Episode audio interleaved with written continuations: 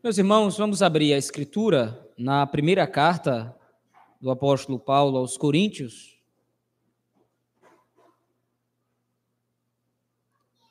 Primeira carta do apóstolo Paulo aos Coríntios, capítulo de número 10.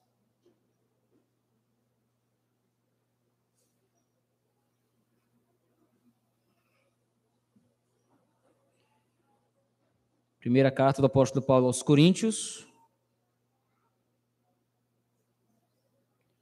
capítulo de número 10. Nós vamos meditar nesta noite dos versículos 1 ao 22.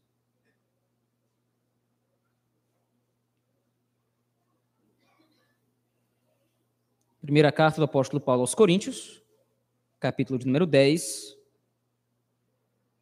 versículos do 1 ao 22. Se nos diz o texto da Escritura.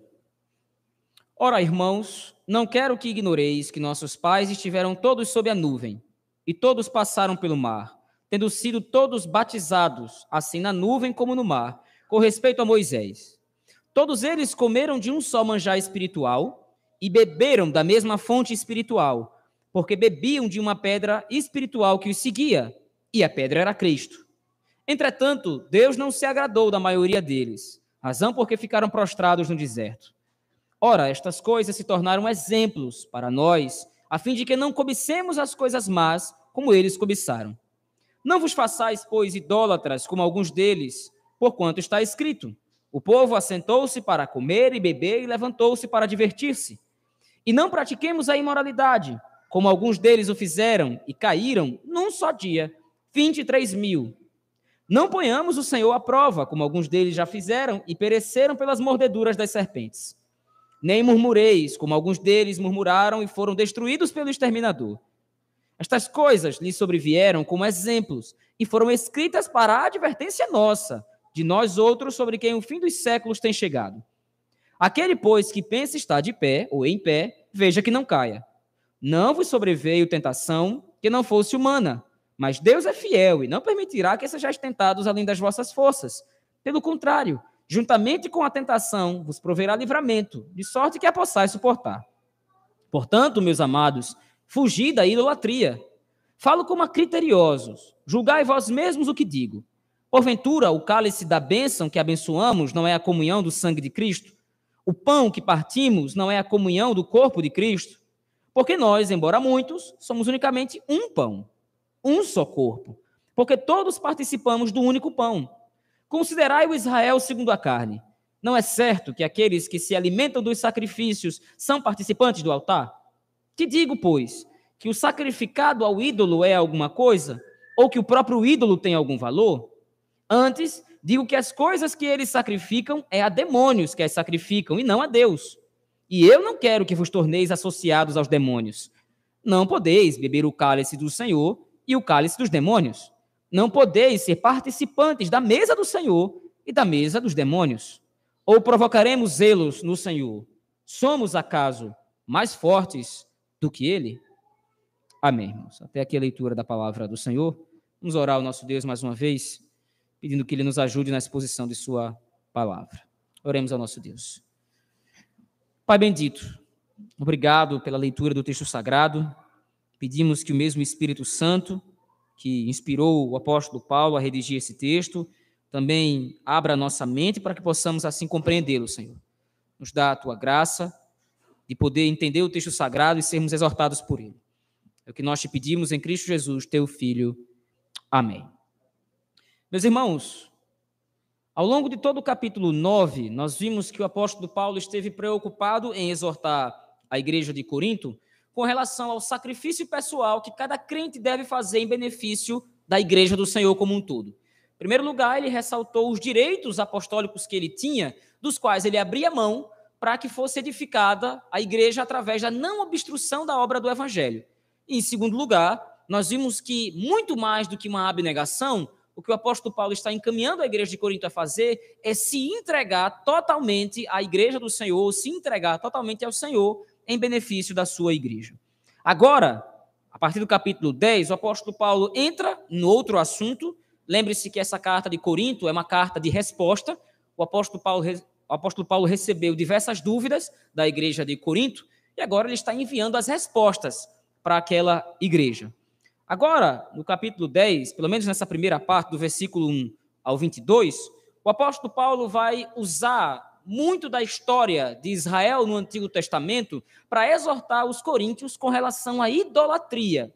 Mas o conceito de idolatria que o apóstolo Paulo trabalha, nesse texto especificamente, ele é muito maior, como nós vamos ver. A partir do versículo 1, volte seus olhos ao texto comigo, por favor ele diz claramente: Ora, irmãos, não quero que ignoreis que nossos pais estiveram todos sob a nuvem.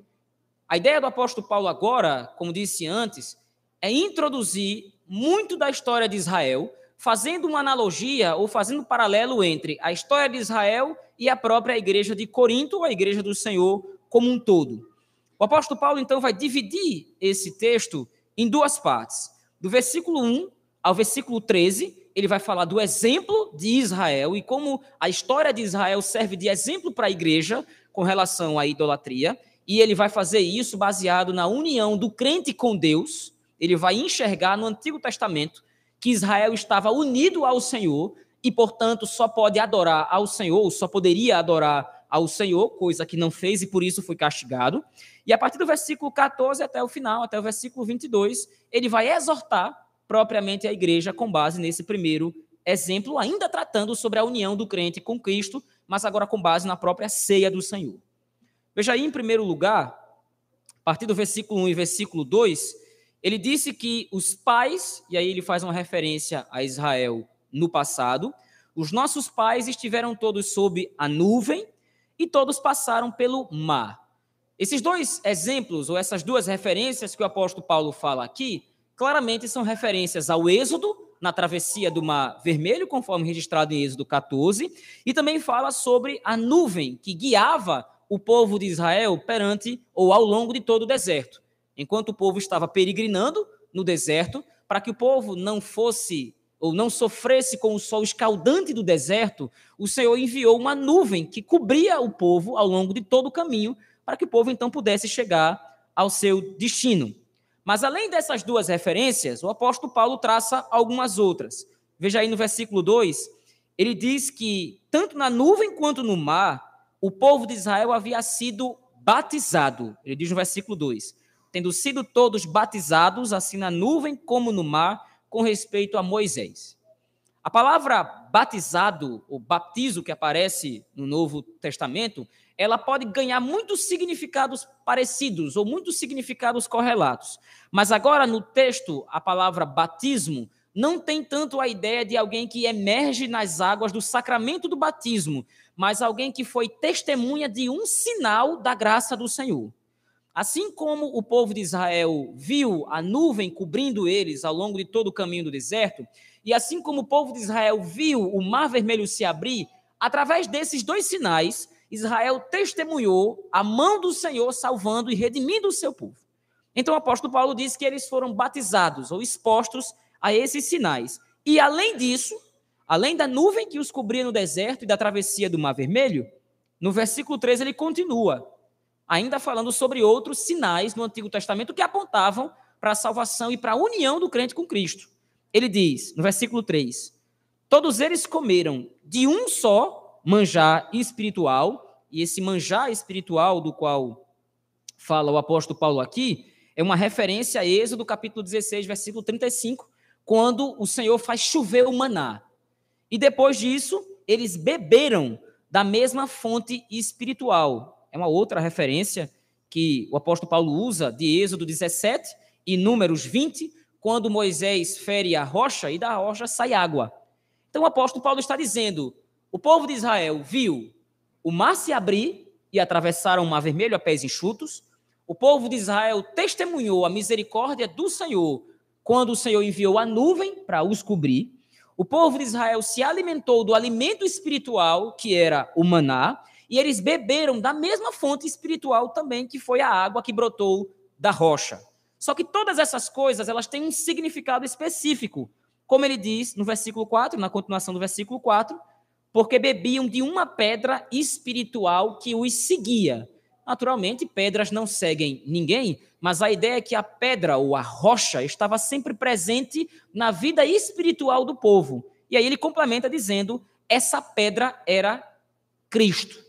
A ideia, então, do apóstolo Paulo aqui é que todas essas coisas serviram como testemunha de que Cristo, ou pelo menos que o Salvador, viria para redimir o seu povo.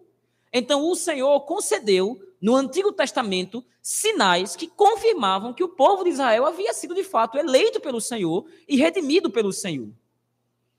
Entretanto, mesmo o povo de Israel, vendo testemunhando todos esses sinais poderosos da graça do Senhor e da união do Senhor com o seu povo, diz o versículo 5: Deus não se agradou da maioria deles, razão porque ficaram prostrados no deserto. Noutras versões, a palavra que aparece aí, entretanto, é apesar disso.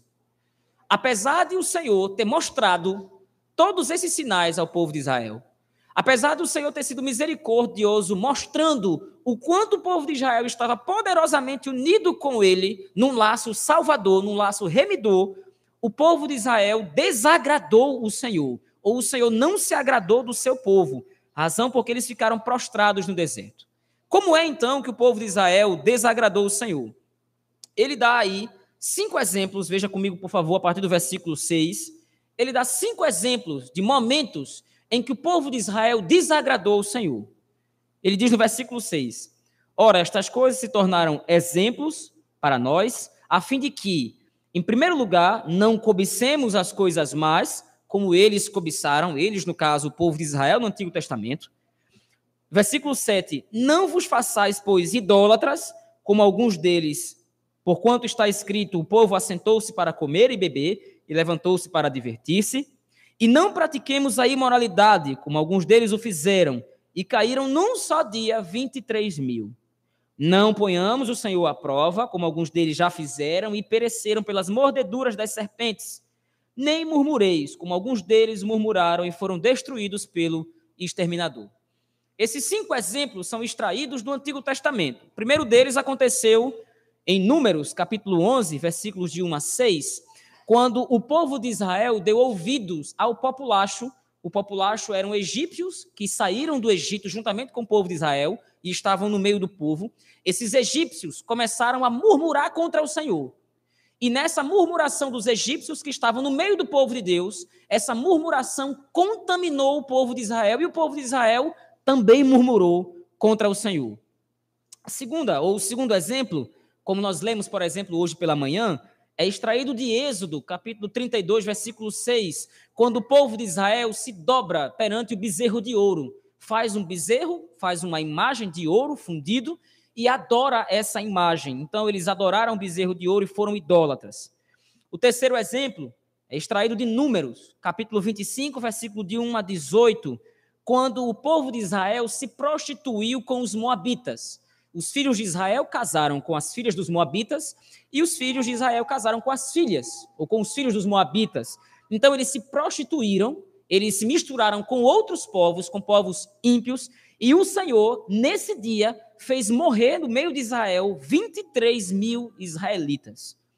O quarto exemplo foi quando o povo de Israel, mais uma vez, provocou a ira do Senhor, não confiando na providência do Senhor, está lá em Números capítulos 25, do 1 ao 6. E o Senhor, então, como castigo, enviou as serpentes abrasadoras que também mataram milhares de israelitas. E o último, versículo, versículo número 10, o povo novamente murmurou contra o Senhor, está lá em Números capítulo 16, versículo 41 ao 49. O povo murmura contra o Senhor enquanto estava peregrinando pelo deserto, reclamando porque não tinha alimento e a única coisa que comia era o maná e não comia carne, não comia outras coisas. O povo murmura contra o Senhor e o Senhor castiga novamente o seu povo. Todos esses, ou todos esses exemplos, toda essa história, o apóstolo Paulo diz no versículo 6 e repete no versículo 11, todas essas coisas aconteceram não somente como mero acaso. Essas coisas aconteceram e mais do que isso, ele diz no versículo 11: Estas coisas foram escritas, registradas, para a advertência nossa, de nós outros sobre quem o fim dos séculos tem chegado. A exortação do apóstolo Paulo agora é identificar que o povo de Israel havia agido com idolatria. Eles foram idólatras, como diz no versículo 7. Mas agora entenda, a idolatria de que fala o apóstolo Paulo aqui não é simplesmente o ato de você adorar outro Deus. A idolatria, segundo o apóstolo Paulo tem conceituado aqui, segundo ele determina aqui, é o ato de se comportar como um ímpio. É o ato de agir como o ímpio age. A idolatria não é se curvar somente a uma imagem. A idolatria é profanar aquilo que pertence ao Senhor. A ideia do apóstolo Paulo nesse texto é que Israel estava unida com Deus, ou unido com Deus. Como é que Israel estava unido com Deus? Deus mostra sinais dessa união. Que sinais? Quando fez o povo de Israel atravessar o Mar Vermelho, quando enviou o maná, quando fez água brotar da rocha, todas essas formas foram meios através dos quais Deus estava testificando ao povo de Israel que estava unido intimamente com o seu povo. E o que é que o povo de Israel fez diante dessa união? Se prostituiu com outros deuses e agiu como os ímpios agiram.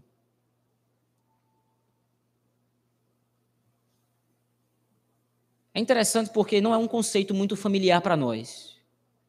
Quando nós lemos, especificamente às vezes, quando nós estamos lendo a Escritura, nós estamos, nós lemos muitas vezes a palavra idolatria e nós associamos a idolatria somente ao ato de adorar outro Deus ou de adorar, adorar um ídolo. Mas se nós formos ler com cuidado, especificamente os profetas do Antigo Testamento, a idolatria não é somente isso. A idolatria é dar as costas ao Senhor virando-se para outra coisa, qualquer coisa que seja. O profeta Ezequiel vai falar sobre isso de maneira profunda, o profeta Isaías, o povo de Israel, e geralmente essa é a imagem que os profetas fazem no Antigo Testamento, quando o povo de Israel adora outros deuses ou se comporta como ímpios, eles estão se prostituindo. É como se Israel fosse a noiva do Senhor, o Senhor estivesse casado com o seu povo, unido ao seu povo, e então Israel vai dar as costas ao seu marido e vai se juntar a outros. E a ideia agora que o apóstolo Paulo traz aqui à tona para a igreja de Corinto. Por quê? Porque na cidade de Corinto, os cristãos estavam sendo fortemente submetidos à tentação de se prostituírem com outros deuses. E além disso, de se comportarem como ímpios na cidade. Lembre-se, nesse período da história, no período de todo o Novo Testamento, adorar outro Deus ou adorar ídolos tinha a ver não somente com ir ao templo e prestar reverência a uma imagem, mas havia diversos, diversas formas de culto pagão que envolvia imoralidade sexual, sacrifício humano e tantas outras coisas que eram abomináveis aos olhos do Senhor.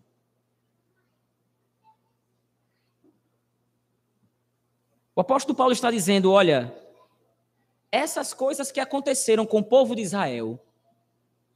O povo de Israel que foi idólatra, o povo de Israel que se misturou com os moabitas, o povo de Israel que adorou o bezerro de ouro, o povo de Israel que foi imoral, e o povo de Israel que sofreu as duras penas do castigo divino. Todas essas coisas aconteceram a Israel no passado para a advertência nossa. Tudo o que aconteceu com o povo de Deus no passado por causa da sua teimosia, por causa da sua rebeldia em profanar a união do povo com Deus, a união do povo com Cristo, conforme o próprio Paulo colocou aqui no versículo 5, tudo isso aconteceu para que fique claro que o Senhor não admite a mistura do seu povo com idolatria e paganismo. Vocês estão sendo tentados pela cultura pagã de Corinto, vocês estão sendo tentados a se prostituir, vocês estão sendo tentados a adorar outros deuses, vocês estão sendo tentados a se comportar como ímpios. Mas lembrem-se, Israel sofreu a justiça divina por causa dos seus pecados.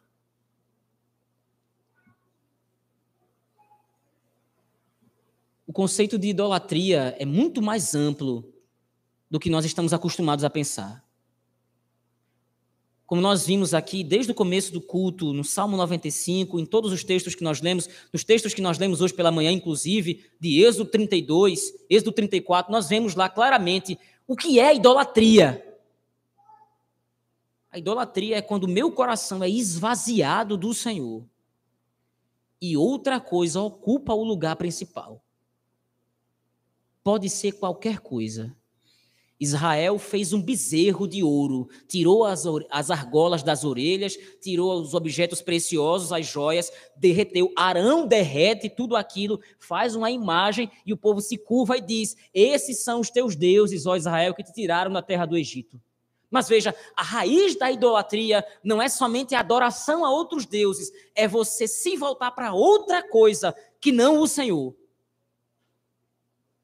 Outra coisa é fonte da minha confiança. Outra coisa é, é fonte da minha adoração. Outra coisa captura o meu coração mais do que o Senhor. E é essa tentação agora que o apóstolo Paulo está lidando com a igreja de Corinto aqui. O povo da igreja de Corinto estava lidando com isso. Mas ele diz no versículo 12: Olha, aquele que está de pé, cuide para que não caia. Isso porque o Corinto, o cidadão Corinto cristão da igreja de Corinto era muito arrogante. Porque os cidadãos da igreja de Corinto, ou os membros da igreja de Corinto, tinham muito conhecimento, como nós vimos à luz do primeiro capítulo 1, capítulo 2 e capítulo 3. Eles eram pessoas que tinham muito conhecimento de filosofia e até mesmo de teologia. Conhecimento muito profundo, eles sabiam muitas coisas. Havia muitos judeus, inclusive, na igreja de Corinto, e esses judeus propagavam a verdade do evangelho, aliás, esses judeus propagavam aquilo que era dito no Antigo Testamento. O apóstolo Paulo, antes de plantar a igreja de Corinto, você pode ver isso lá em Atos capítulo 18. Antes de plantar a igreja de Corinto, o apóstolo Paulo pregava nas sinagogas. Então era um povo que tinha certa familiaridade com o ensino do Antigo Testamento.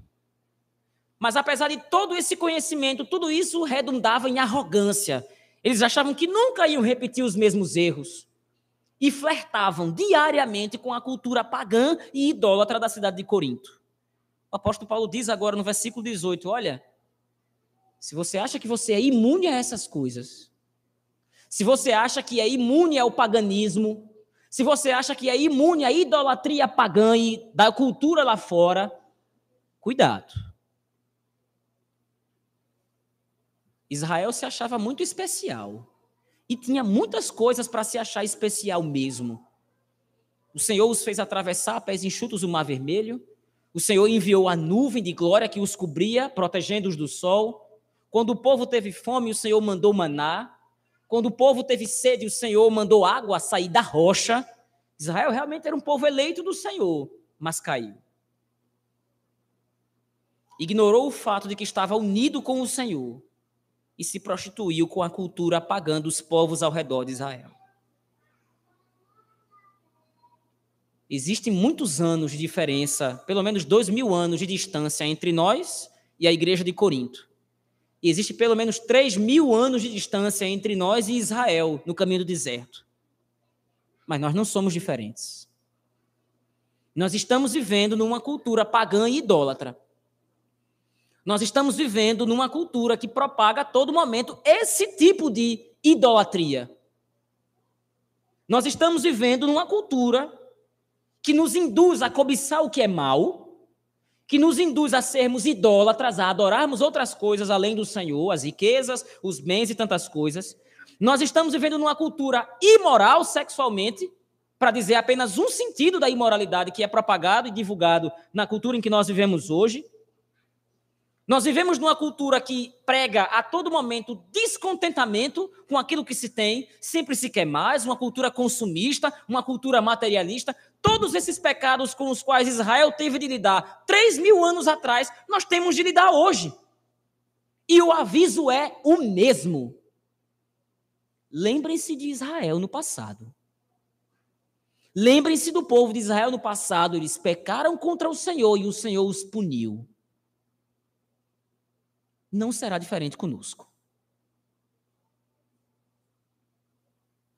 Apesar da advertência ser dura, no versículo 12 e 13, o apóstolo Paulo consola ainda a igreja. Antes de entrar na exortação propriamente dita, o apóstolo Paulo até consola a igreja. Olha, se você acha que servir, adorar o Senhor exclusivamente é um fardo muito pesado, ou se você acha que de repente o apelo da cultura pagã de Corinto é muito forte, fique tranquilo. Aquele que está pois de pé, Veja que não caia. Não vos sobreveio tentação. E a palavra tentação que aparece aqui é a mesma que aparece em Mateus capítulo 4, falando da tentação de Jesus.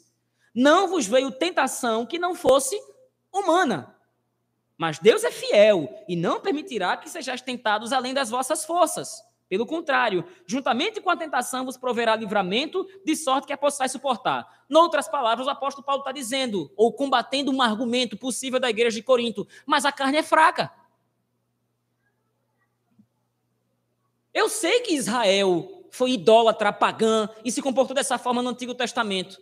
Eu sei que o Senhor visita o seu povo com disciplina quando o seu povo precisa ser disciplinado, mas a minha carne é fraca. Eu estou sendo muito tentado. E o apóstolo Paulo então está argumentando: olha, você não recebe nenhum tipo de tentação, ou você não sofre nenhum tipo de tentação que você não possa suportar.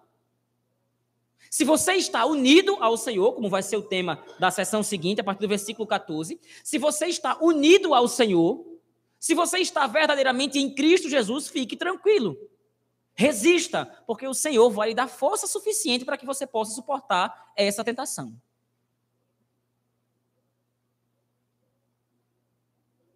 É fácil usar esse argumento de que a carne é fraca.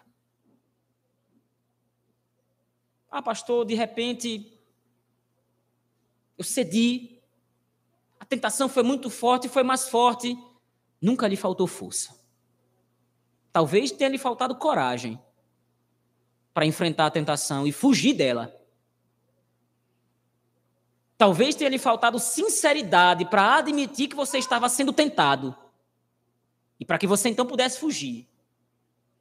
Talvez lhe faltou temor do Senhor, para entender que o Senhor castiga e pune o seu povo, aliás, disciplina o seu povo quando necessário. Se nós nos lembrássemos que o Senhor Deus é um Deus bondoso, gracioso, misericordioso, mas também justo, santo, íntegro e que não admite o pecado, se nós nos lembrássemos desse outro lado dos atributos de Deus, talvez nós pecássemos menos. Se nós nos lembrássemos que o Senhor visita o seu povo com disciplina, se nós nos lembrássemos que o Senhor açoita quem ele ama, como fez com Israel, que num só dia matou 23 mil pessoas, e noutra ocasião matou mais de 3 mil israelitas porque eles pecaram contra o Senhor, se nós nos lembrássemos desses exemplos, nós pecaríamos menos. Ou você deseja morrer? Ou você quer que o Senhor lhe castigue? Ele continua então na segunda parte. Veja aí a partir do versículo 14. Ele vai continuar a mesma exortação, ele vai continuar encaminhando a igreja de Corinto para fugirem da idolatria, como ele vai dizer agora claramente no versículo 14. Mas ele vai fazer isso agora com base na mesma dinâmica que ele fez nos versículos de 1 a 13. Veja aí, por favor, versículo 14. Portanto, meus amados, e agora ele dá um aí um, imperativo, uma ordem direta: fujam da idolatria. De todos os pecados que foram resumidos anteriormente, murmuração, imoralidade sexual, todos esses pecados foram resumidos pelo apóstolo Paulo nesse termo: fujam da idolatria. E ele diz então: olha, eu falo como criteriosos, eu falo, falo para pessoas inteligentes aqui. Julgai vós mesmos o que eu digo.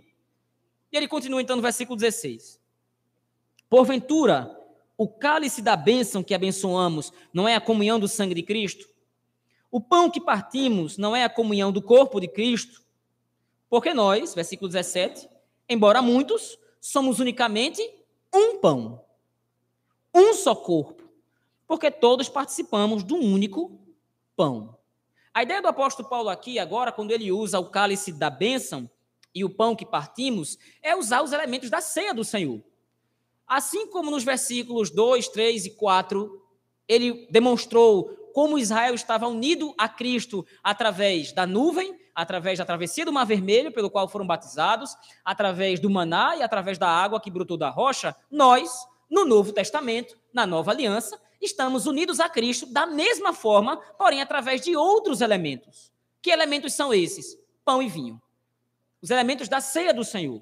Então ele diz: olha, nós não fomos parte, nós não tomamos parte no cálice da bênção, que é a comunhão do, do sangue de Cristo, o pão que nós partimos não representa a comunhão do corpo de Cristo?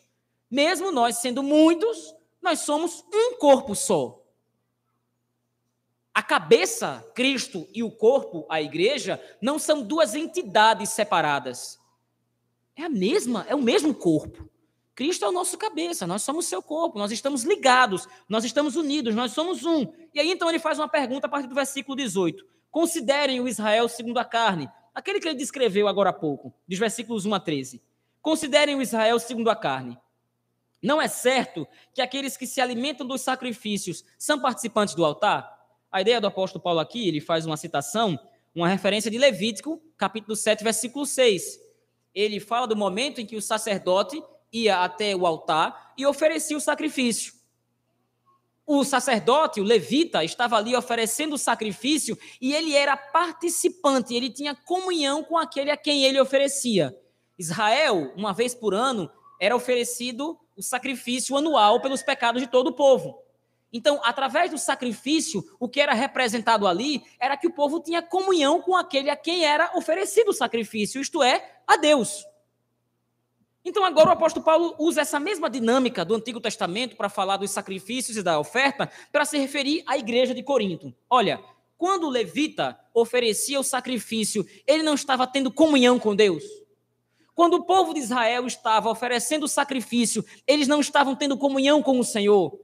Da mesma forma que o povo de Israel no Antigo Testamento tinha comunhão com Deus quando oferecia um sacrifício, da mesma forma os ímpios, quando oferecem os seus sacrifícios aos deuses pagãos, estão tendo comunhão com os seus deuses.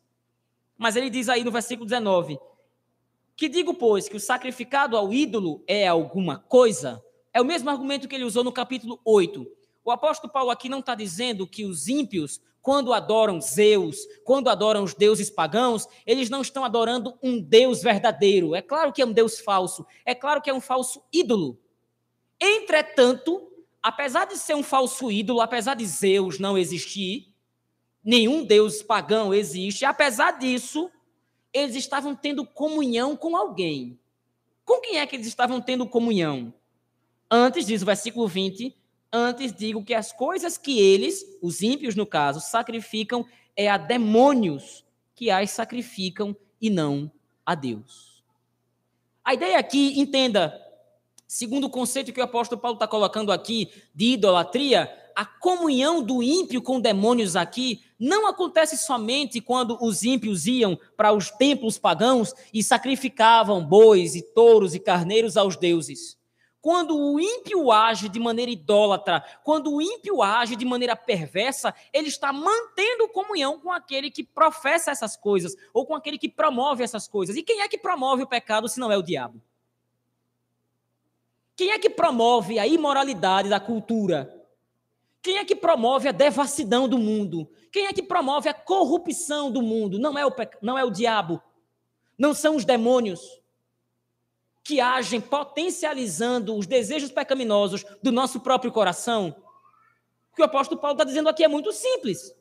Os ímpios, eles oferecem sacrifícios aos deuses, eles são imorais, eles são descontentes, tudo aquilo, todos os pecados com os quais Israel lidou anteriormente, todos os pecados que ele citou anteriormente. O ímpio faz tudo isso e eles mantêm comunhão com quem?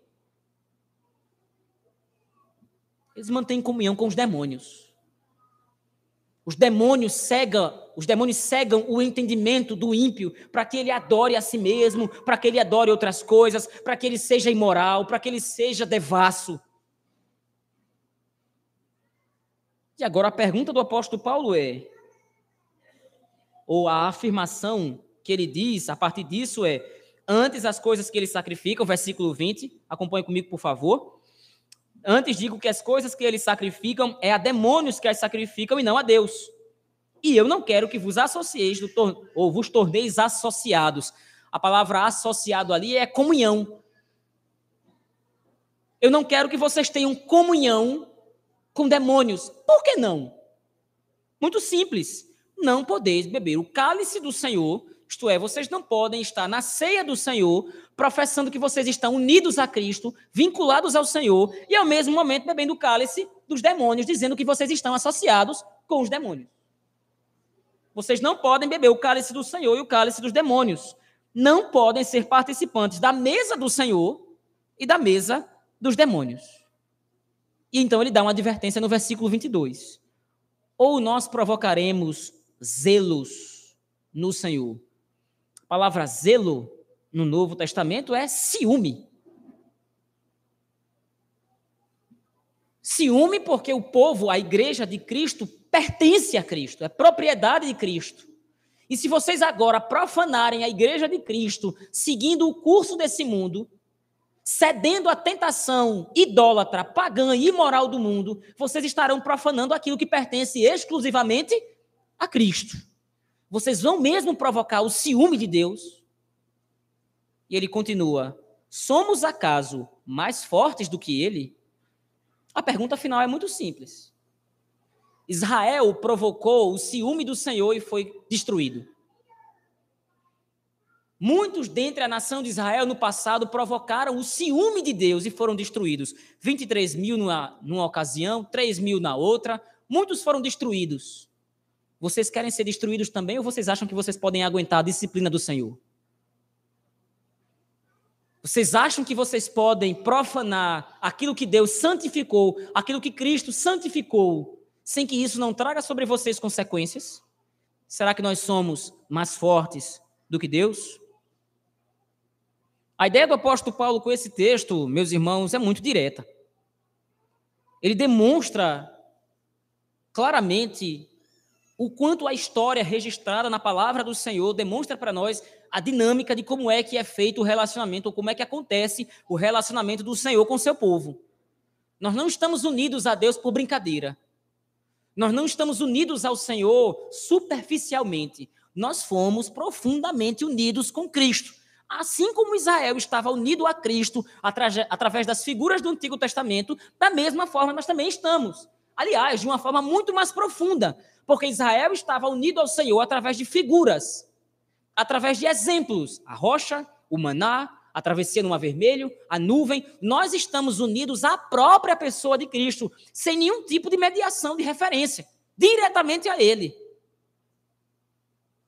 Então, em primeiro lugar, partindo para as aplicações do texto, em primeiro lugar, como o próprio apóstolo Paulo coloca, nós precisamos entender, em primeiro lugar, o princípio da nossa união com Cristo. Como ele diz claramente, nós estamos unidos a Cristo, como ele diz no versículo 16 e 17.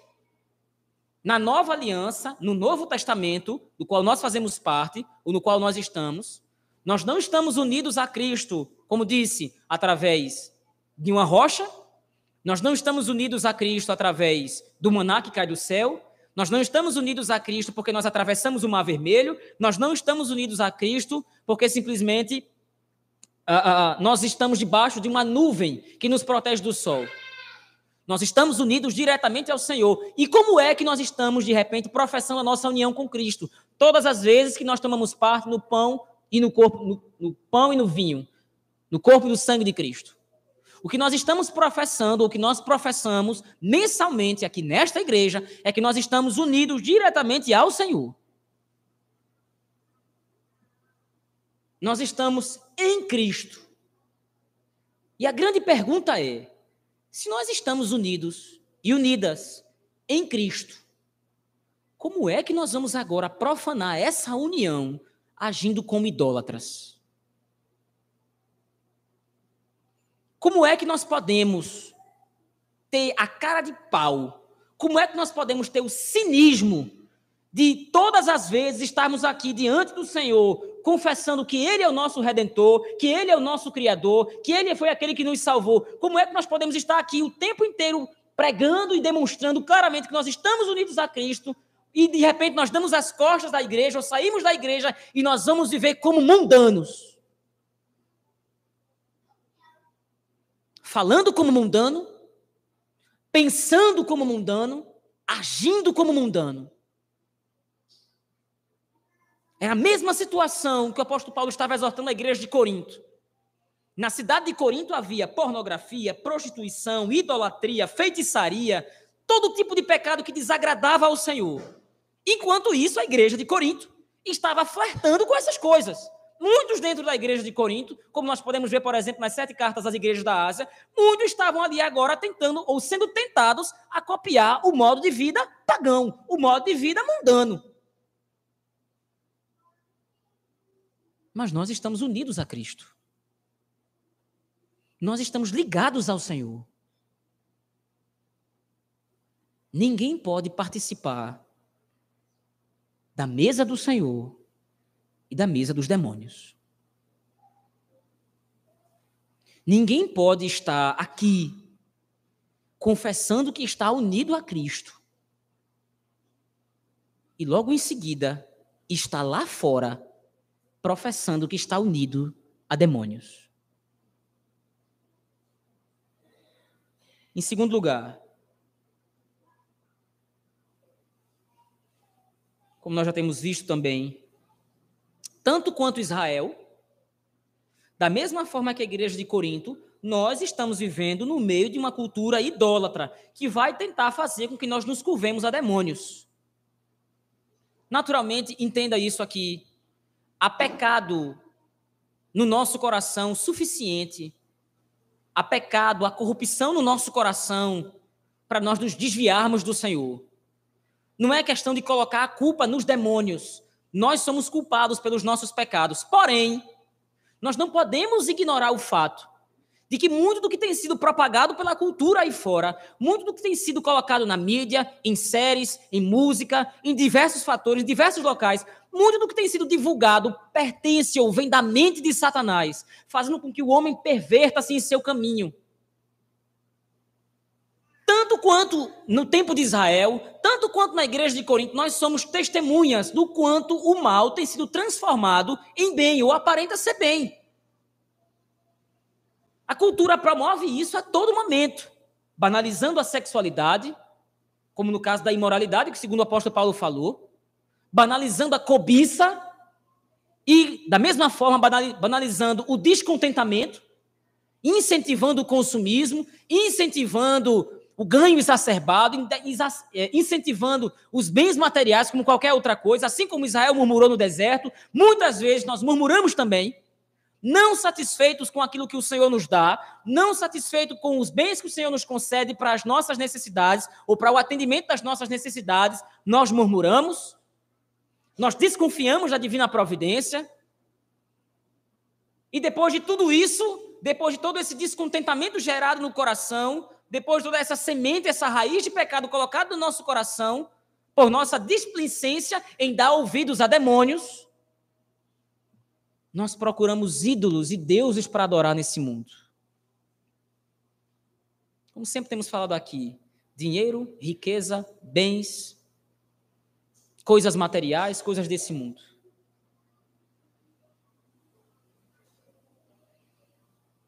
O demônio existe. O diabo existe. E embora ele certamente saiba que o seu fim é certo, a sua sentença está decretada, a sua ação no mundo é corromper o maior número de pessoas e, mais pro, e o mais profundamente possível, incluindo os crentes. E dessa vez, não adianta nenhum tipo de palavra de encorajamento, a não ser aquela que o próprio apóstolo Paulo já escreveu aqui. Se você está se sentindo tentado ou tentada a copiar o estilo de vida mundano, a ser idólatra, a murmurar contra o Senhor e a cometer todos os pecados que Israel cometeu no passado, lembre-se, o Senhor, através do seu Espírito, vai lhe dar força, vai lhe dar graça para que você possa resistir à tentação. Mas a palavra central do texto de 1 Coríntios, capítulo 10, versículo de 1 a 22 é: olhem para o exemplo de Israel no passado. Vejam o que aconteceu com Israel no passado. Eles se prostituíram como habitas. Eles adoraram outros deuses, eles murmuraram contra o Senhor, eles foram descontentes e rebeldes. E o que foi que aconteceu? Eles foram castigados. Eles foram duramente punidos pelo Senhor. A menos que você queira ter o mesmo fim, eu não estou falando aqui de perda de salvação. Ponto não é esse. Se você está salvo em Cristo Jesus, está salvo e ponto final.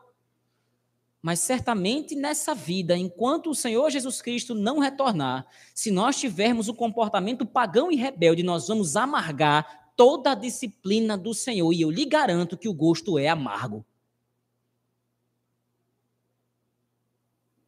Enquanto o pensamento, a mentalidade mundana ainda for atrativa para nós, Enquanto o pensamento, o modo de pensar ímpio e pagão lá fora for atrativo para o povo de Deus, o povo de Deus nunca vai estar livre da espada. sempre haverá a ameaça de que o Senhor visite o seu povo com disciplina. E você não está livre disso, não é exceção disso.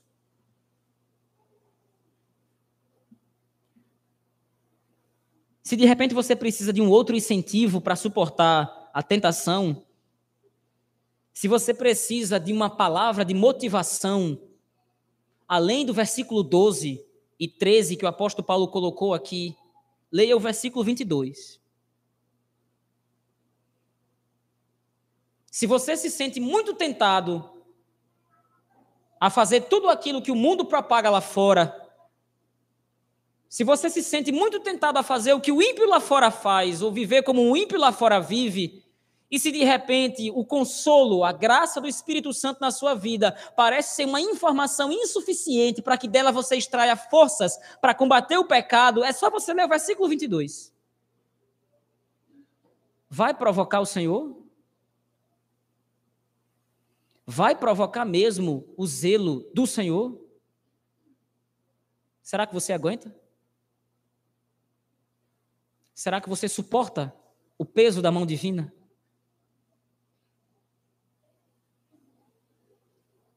Eu quero concluir aqui, meus irmãos.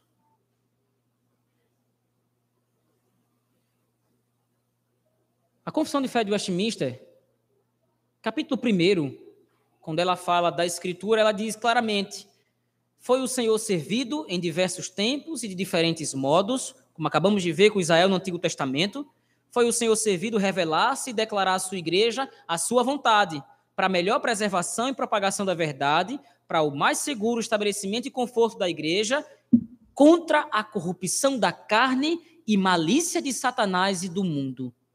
Por isso foi servido o Senhor fazê-la escrever toda. O conhecimento da vontade de Deus na Escritura Sagrada é que pode nos dar a arma necessária para que nós vençamos a tentação de viver no mundo pagão. Nós estamos vivendo no meio do joio. Nós estamos vivendo no meio de um mundo imoral, de um mundo idólatra, de um mundo pagão e descontente. E certamente a tendência, a força da cultura vai nos empurrar a vivermos dessa forma. E como é que nós podemos resistir? Conhecendo a vontade do Senhor e a história do povo de Deus a graça do Senhor, a misericórdia do Senhor, mas também a sua justiça. Lembre-se, Deus não é idiota. Ele não vai admitir que aquele que professa estar unido com ele também professa estar unido com demônios. Assim, nós temos que ter alegria, sim, contentamento, paz e tranquilidade, porque nós estamos unidos a Cristo e isso é inviolável. Nós estamos inseparavelmente conectados ao Senhor através da Sua obra e do poder do Espírito Santo. Mas que essa união com Cristo também inspire no nosso coração temor e tremor, para andarmos na Sua presença em santidade, rejeitando as tentações e glorificando o Seu nome com uma vida santa e íntegra diante do Senhor nosso Deus. Vamos orar ao Senhor, meus irmãos. Pai bendito, certamente o Senhor nos concede uma dura advertência. Nós cremos profundamente que a Escritura não foi redigida, não foi escrita levianamente. O Senhor, na sua soberania, no seu poder, fez com que os seus servos, inspirados pelo Espírito Santo, registrassem toda a história do teu povo, toda a história da redenção, inclusive para a advertência nossa para que nós estivéssemos diante de Ti, te amando, buscando os Teus caminhos, numa vida de santidade, numa vida de louvor ao Teu nome, mas também com temor e tremor em nosso coração, para não fazermos o que é mal aos Teus olhos e porventura sejamos então disciplinados por Ti.